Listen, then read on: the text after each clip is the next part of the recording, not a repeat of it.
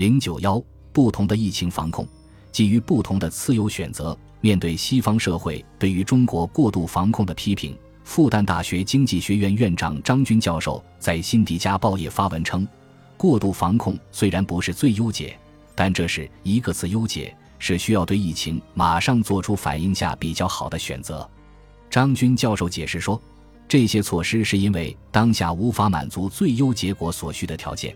最起码需要一段时间才能搞清楚我这个地方有没有感染源及有没有能力识别出感染源。即便找到了感染源，如何通过相对科学的做法防止感染源在人群中扩散？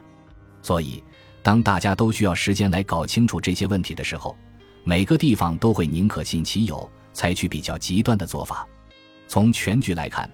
这不是最优结果，它是一个局部的最优结果。即每个局部都会认为这是最佳选择，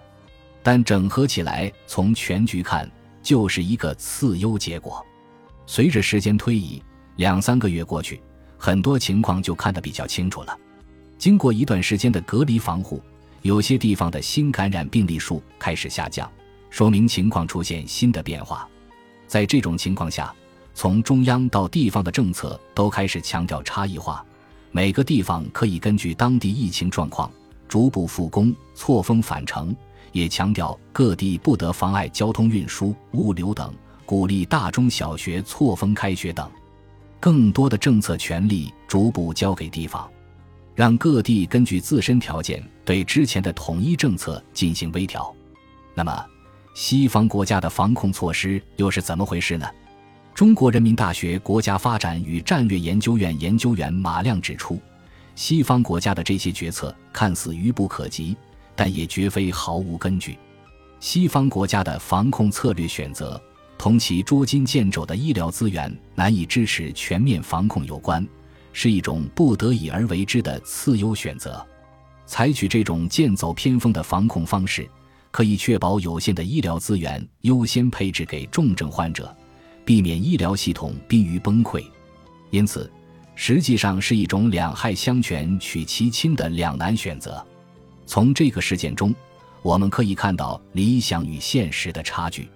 谁都知道最优解是什么，那就是精确找到可能感染的人群进行隔离，避免多数人受到影响，从而避免社会和经济的更大损失。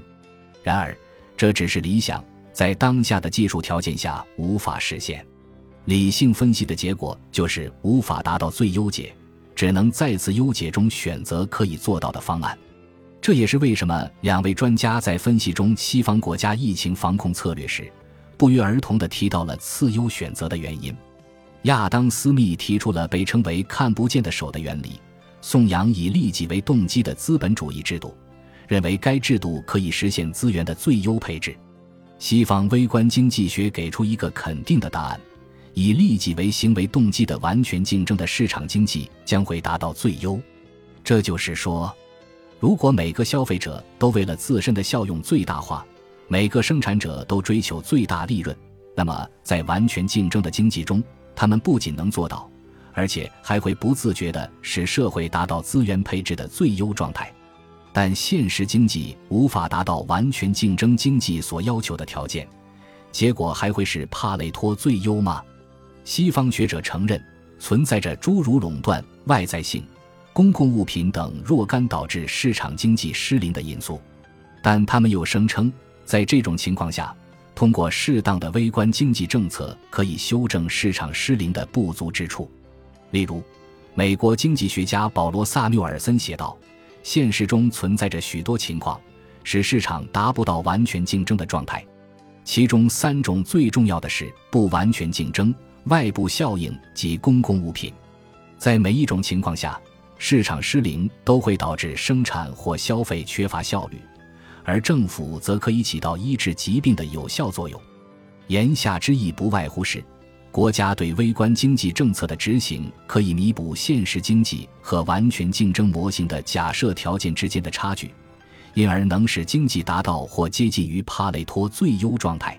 然而，二十世纪五十年代在西方出现的次优理论却证明，在不能全部满足完全竞争模型所要求的假设条件的情况下，即使微观经济政策成功的弥补了现实和假设条件之间的差异，政策的执行仍然不能保证帕累托最优状态的实现。